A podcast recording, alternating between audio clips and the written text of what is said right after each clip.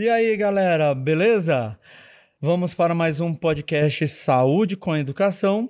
Aqui quem está falando é Eduardo Gonçalves e hoje, dando continuidade à nossa temática voltada para o ENAD, nós temos aqui a professora Fabiana, que vai bater um bate-papo com vocês bem interessante, também voltado a questões do ENAD, tá bom? Fala aí, professora, tudo bem? Oi, professor Eduardo, tudo bem? E aí, galerinha, tudo bom? Bom, hoje eu quis trabalhar com vocês uma temática bem interessante. Hoje nós vamos falar um pouquinho sobre, sobre paralisia cerebral. Bom, atualmente hoje existem mais de 17 milhões de pessoas no mundo com essa condição.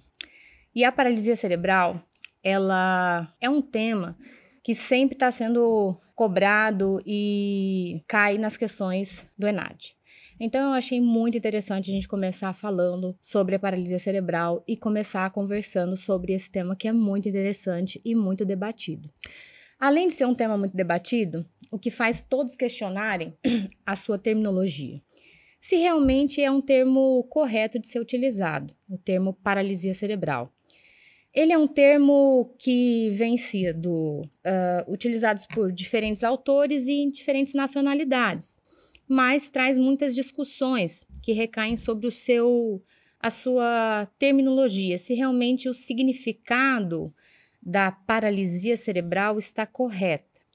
Quando a gente analisa a palavra paralisia cerebral de modo uh, unificado, realmente a terminologia ela não cai bem porque parece-me, na sua análise conjunta, que há uma parada no cérebro, como se o cérebro parasse de se desenvolver e que essa lesão ela se aplica somente ao cérebro. E realmente não é isso que acontece.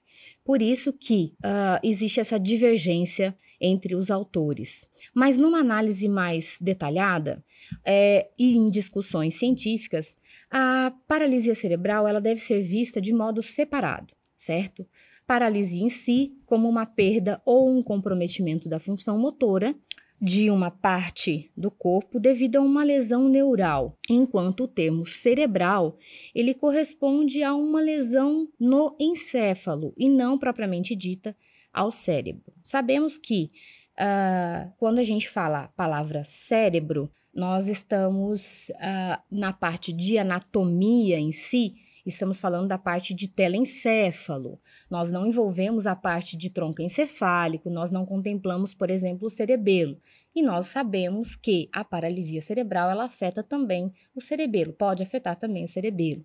Porém, ainda não existiu uma terminologia que contemplasse ou que agradassem o cientista de modo que substituísse este termo. Então, a lesão em si a terminologia em si, paralisia cerebral, ela vem si, sendo aceita por muitos cientistas ainda.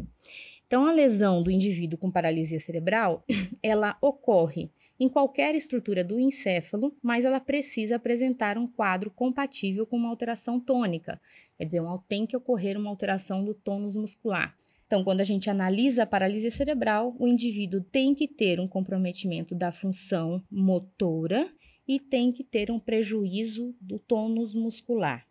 Foi e são feitas ainda até hoje várias tentativas de encontrar um termo mais apropriado para substituir essa terminologia. Alguns autores até preferem aplicar, por exemplo, o termo encefalopatia crônica não progressiva. Então, se em alguma questão do ENAD vocês encontrarem a palavra paralisia cerebral ou encefalopatia crônica não progressiva ou encefalopatia crônica não evolutiva, não quer dizer que esteja é, errado. Tá? Ainda estão se referindo ao termo paralisia cerebral.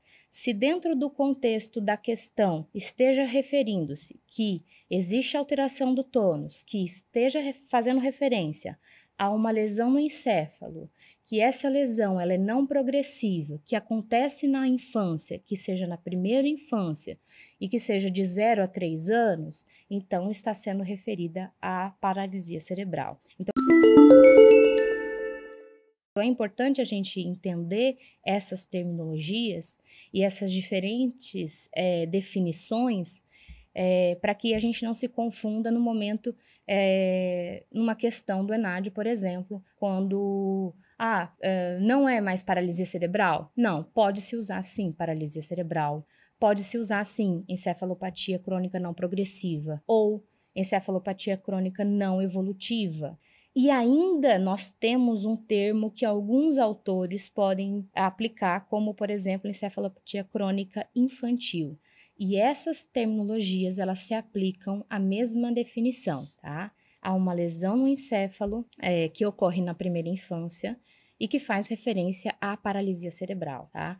Porém, apesar de, de dessas contradições é, pelas palavras e, e, tentativas de mudança dessa terminologia, tá? Uh, sobre essa denominação, surgiram livros, atitudes e escolas reabilitacionais justificando dessa forma que uh, existe uma forma clássica. A paralisia cerebral é a forma mais clássica de se utilizar o termo. Então, não está incorreto, não é uma forma inadequada. Utilizar o termo paralisia cerebral, por mais que não contemple adequadamente a, a, patologia em si, não está errado, ok? Então, é correto, sim, utilizar o termo paralisia cerebral. Então, ele está bem justificada é, e bem esclarecida até uh, o momento. Uh, a definição, então, ela fica bem clara aqui. É, desde 2005, ela vem sendo uh, definida é, por Diamante e Sipel que paralisia cerebral é um distúrbio motor quantitativo persistente. Então, há um distúrbio do movimento, de predomínio motor, que isso acontece antes dos três anos de idade. Então, por isso que a gente fala primeira infância. E isso acontece por uma interferência não progressiva no desenvolvimento do cérebro. E essa definição, ela é a mais aceita. Tem uma questão no ENAD que fala bastante sobre isso. É paralisia cerebral? Uh, é classificado como paralisia cerebral de 0 até 3 anos? É paralisia cerebral de 0 até 5 anos? Quando ainda é classificado como paralisia cerebral? Ou passa a ser classificado como, por exemplo, acidente vascular cerebral ou acidente vascular encefálico? Criança tem acidente vascular encefálico? Pode ter, né? Então, alguns autores, eles entram nessa temática. Então, fique claro para vocês, galera, que a paralisia cerebral, ela pode acontecer e ela acontece até os 3, 3 anos de idade. Isso é aceito, tá? que é denominado paralisia cerebral quando acontece de 0 até 3 anos de idade. Isso é uma questão que caiu no ENAD e que ainda pode cair no ENAD, porque é uma temática muito debatida até hoje. Até alguns autores. E por que, que é uma temática debatida até hoje? Porque quando a gente fala, e quando a gente volta lá, a professora acabou de falar para vocês, ó, a, o cérebro está em desenvolvimento, ó, não progressivo no desenvolvimento do cérebro, porque o cérebro ele encontra em desenvolvimento e para alguns cientistas até aproximadamente 6 a 8 anos de idade. Então, se a gente for levar ao pé da letra essa definição, entenderia-se que seria paralisia cerebral até 6, 8 anos de idade, não é verdade? Então, aceita-se, tá? que até 3 anos de idade é paralisia cerebral, ok? Que fique bem claro para vocês essa definição. Ainda nessa temática, que a gente conseguir deixar bem claro isso, é importante entender que na paralisia cerebral, apesar da lesão anatomopatológica não se modificar, o que quer dizer? É uma lesão estacionária no cérebro? A lesão acontece, ela não progride, ela não, ela não continua lesionando o cérebro, ela não vai progredindo, a lesão, a, a necrose neural ela não progride, a isquemia não progride, ela permanece instável, as modificações clínicas na criança, as contraturas e deformidades no indivíduo, elas podem progredir. Então, também é uma temática muito, muito explorada dentro do ENAD. E ela cai muita, de, muitas de muitos modos, muitas formas, como pegadinha. Porque eles cobram muito assim: ah, é uma lesão é, estacionária não evolutiva. Mas as deformidades elas são progressivas. Então fiquem atentos a essas questões, porque leso a lesão no encéfalo ela é estacionária, mas as deformidades, as contraturas musculoesqueléticas, elas podem ser progressivas. Bom, continuando, o que, que nós podemos falar além dessas definições e classificações? A paralisia cerebral, ela pode acontecer por Bom, o que nós podemos continuar, o que a gente pode continuar falando sobre a paralisia cerebral? O que tem sido é, visto bastante é que com a sobrevida de muitas crianças, é, de muitos prematuros extremos, é uma associação muito grande de prematuros e crianças com paralisia cerebral. Mas a verdade, essa associação, ela já foi muito debatida e desmistificada, na verdade. Por quê? É, o fato de ter, de ser prematuro, não o classifica com, como uma criança dis, é, predisposta a desenvolver ou ter paralisia cerebral. Existe sim um alto risco de ser, de ter ou desenvolver a paralisia cerebral por ser prematuro. Uma criança, um, um RN pré-termo, ele tem uma fragilidade capilar, né, que isso favorece a uma hemorragia intracraniana e, é claro, um risco maior de ter uma paralisia cerebral uh, devido a uma hemorragia, certo?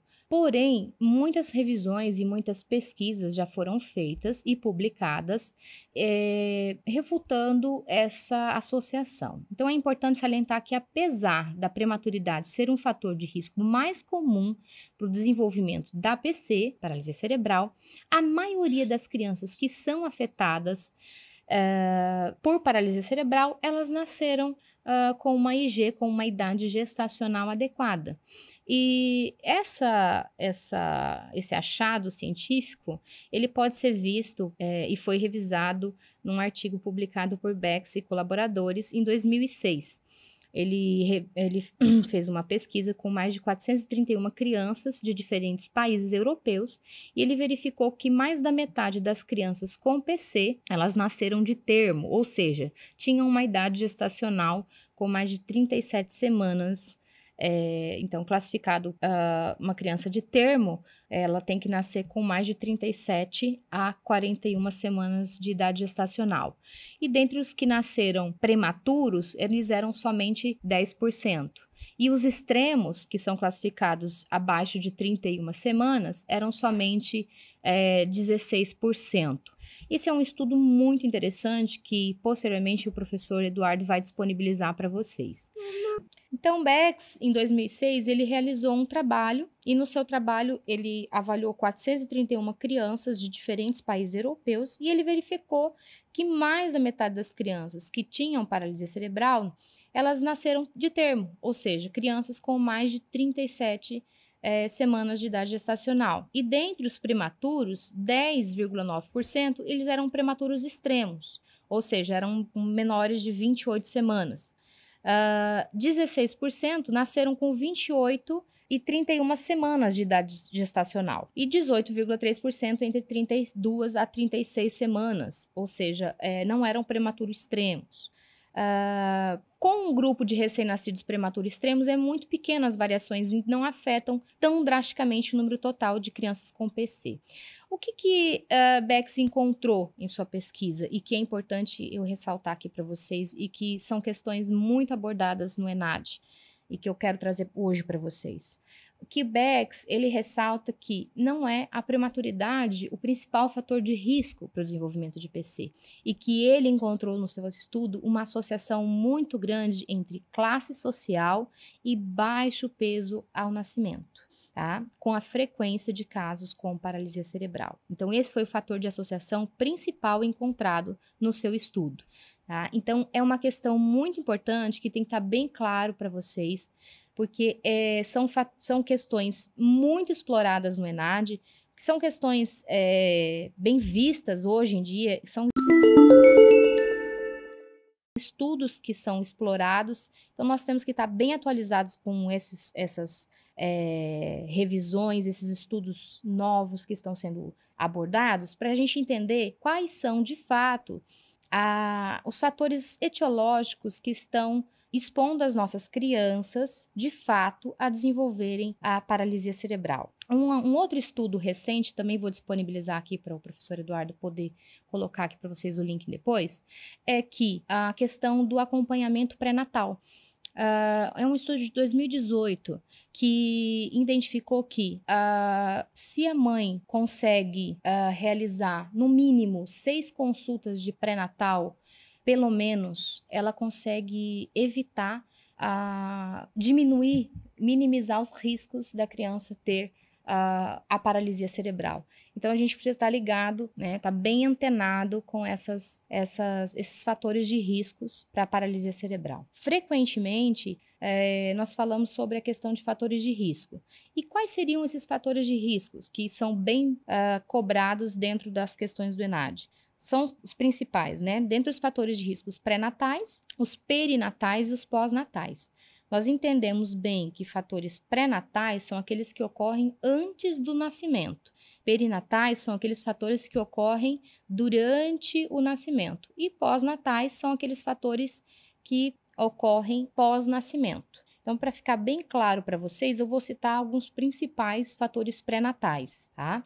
Então, como a gente pode falar como fatores pré-natais, são os fatores externos, fatores ambientais. Nós temos a radiação, drogas genéticas, cromossomopatias, doenças genéricas materno, doenças hipertensivas, que a gente fala tanto sobre a pré-eclâmpsia e a eclâmpsia, descolamento é, prematuro da placenta, por exemplo, e uma posição inadequada ou prolapso do cordão umbilical, um distúrbio de coagulação ou doenças vasculares e infecções congênitas. Eu vou até ressaltar aqui para vocês, por exemplo, aqui no Acre, uh, nós temos, por exemplo, a sífilis, que é uma doença que está sendo muito vista e está ascendendo a cada dia mais, principalmente entre os nossos jovens, tá?